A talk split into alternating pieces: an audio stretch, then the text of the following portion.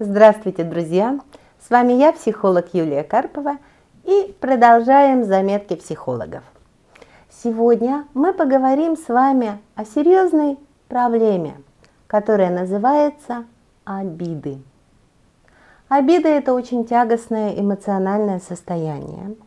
Эмоция обиды состоит э, из эмоций страха и эмоций печали – Обида – это разочарование или несбывшиеся ожидания. И есть две категории людей, которые испытывают обиду. Первая категория людей – это те, кто обижаются легко. О них много пишут, они сами много обращаются за помощью. Это те, кто обижается на родных, друзей, коллег, на этот город – на весь мир. То есть нет проблемы найти причину для обиды у этих людей. Да? Обидеть можно, как говорят, с полтычка. И это люди, которые часто находятся в детском эго-состоянии, потому что обида – это детская эмоция. Человек во взрослом эго-состоянии не испытывает обиду, его невозможно обидеть. Человек во взрослом эго-состоянии знает свои интересы, права, границы, умеет их отстаивать и защищать. Он уважает права и границы других людей, поэтому там просто нет пространства для обиды. А вот в детском эго-состоянии пространства для обиды сколько угодно. Люди, которые обижены на все и вся, чаще всего имели в детстве какую-то ситуацию неприятную, напряженную, сложную или даже травмирующую, из которой с минимальными потерями ребенок смог выйти через обиду. Ну, допустим, он обиделся, и его не так строго наказали, или не стали над ним смеяться, или он получил то, что он хотел получить. Обида фиксируется как эффективная стратегия выживания. Взрослые люди вырастают, конечно же, в другой форме, в других ситуациях, с помощью других слов, но именно через обиду они продолжают получать то, что им нужно, или избегать то, чего они не хотят иметь в своей жизни. Люди, которые часто испытывают обиду, это когда, вот знаете, Обида – это прямо фон настроения, такая средняя температура по больнице. Да? Практически в любой момент обижен. А, к сожалению, помимо плохого настроения, низкой самооценки, достаточно сложных отношений с окружающим миром, еще очень сильно вредят своему здоровью, потому что постоянная обида – часто является причиной онкологических заболеваний. И это одна группа людей. Есть другие люди, которые в целом с миром находятся в нормальных отношениях. С кем-то дружат, с кем-то ссорятся, адекватно себя ведут, адекватно реагируют, и у них, в общем, с миром все хорошо.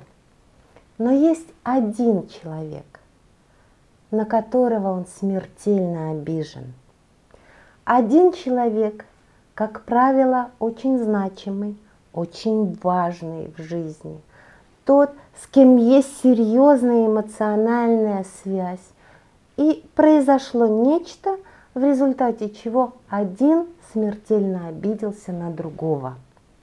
Это могут быть кто-то из родителей, это может быть лучший друг, это может быть приятель, но это точно человек важный и значимый. У меня была ситуация. Пришла на консультацию женщина, энергичная, достаточно жизнерадостная, такая вот прям вау женщина. У нее семья, работа, все у нее хорошо. Одно плохо.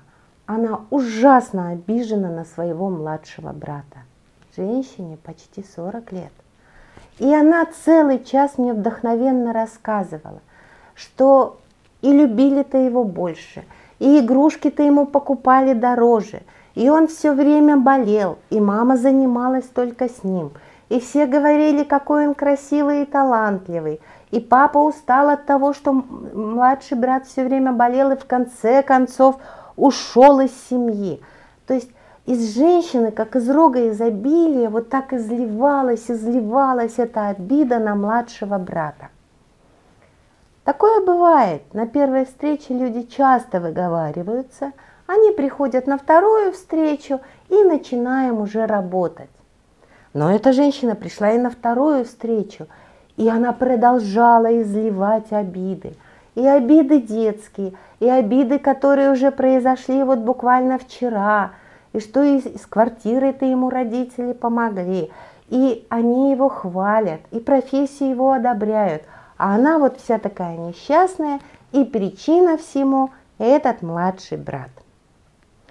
Через две встречи женщина исчезла и перестала приходить. Этому может быть много причин, но, например, это вполне может быть, что я оказалась не тем психологом, который может ей помочь. Это может быть связано с тем, что женщина выговорилась и ей полегчало.